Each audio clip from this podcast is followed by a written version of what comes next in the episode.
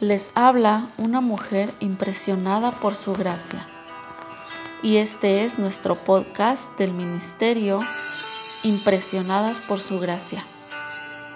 Estás escuchando Reto de Lectura 365. Una mujer impresionada por la palabra. Día 160, junio 9.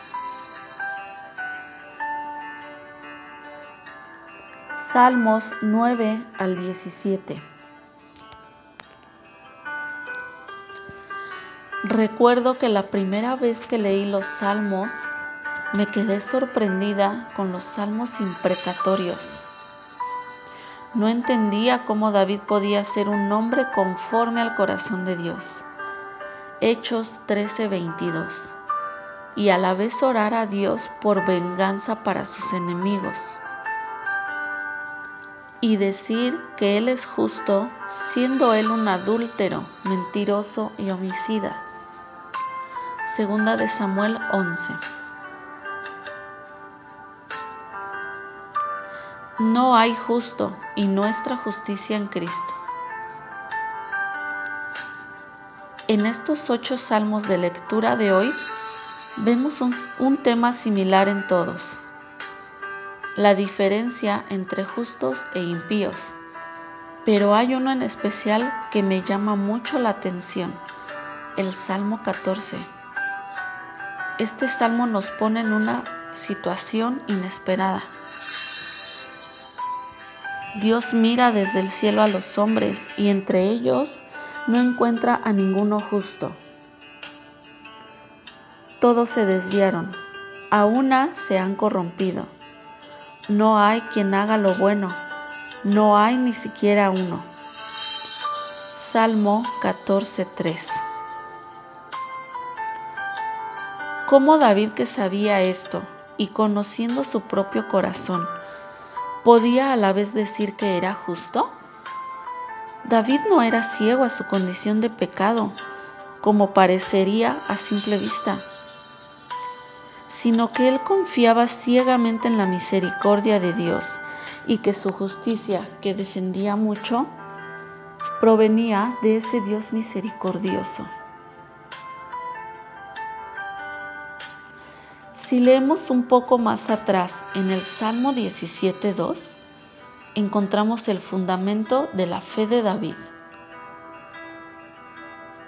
Que de tu presencia venga mi vindicación que tus ojos vean lo que es justo. Y en el Salmo 17:15, en cuanto a mí, en justicia contemplaré tu rostro. Al despertar, me saciaré cuando contemple tu semblante. David sabía, por revelación del Espíritu, que vendría uno que sería el justo y nos imputaría esa justicia que ya él reclamaba como suya. Sabía que al Dios mirar desde el cielo y buscar justo sobre la tierra, Él no nos vería como somos, sino que vería la justicia de Cristo puesta en nosotros y que sólo así podríamos ser llamados justos. ¿Y cuál es la respuesta de David ante esto? Alabanza, confianza, humildad, esperanza. Que esa sea la respuesta de nuestro corazón mientras contemplamos la gracia y misericordia de Dios en nuestras vidas. Yo en tu misericordia he confiado. Mi corazón se regocijará en tu salvación. Cantaré al Señor porque me ha llenado de bienes. Salmo 13, 5 y 6. Pidiendo por los enemigos. Pero, ¿y entonces qué pasa con los salmos imprecatorios? ¿Cómo Dios puede permitir que alguien le desee el mal a otro cuando nos dice que debemos amar a nuestros enemigos, Aquí hay algunos puntos para pensar que describe este artículo de coalición por el Evangelio.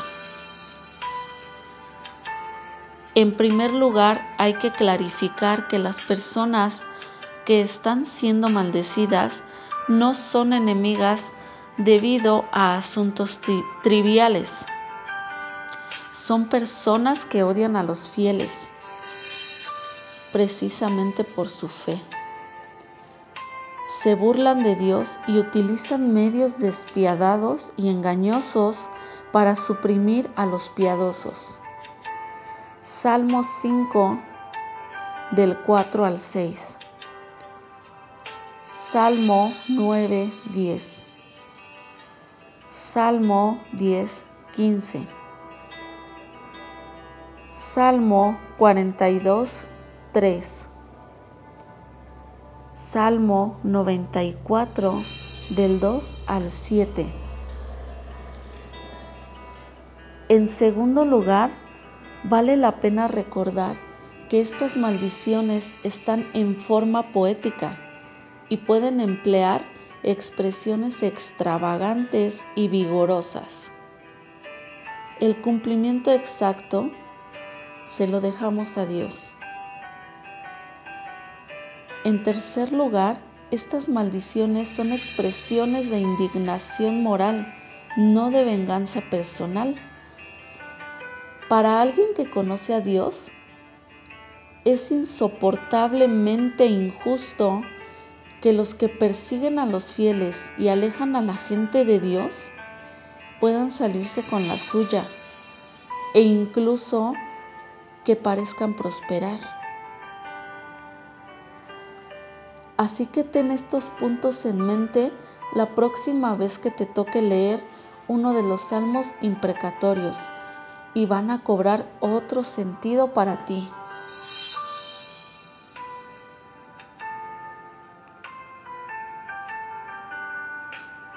Gracias por escucharnos en este bello día.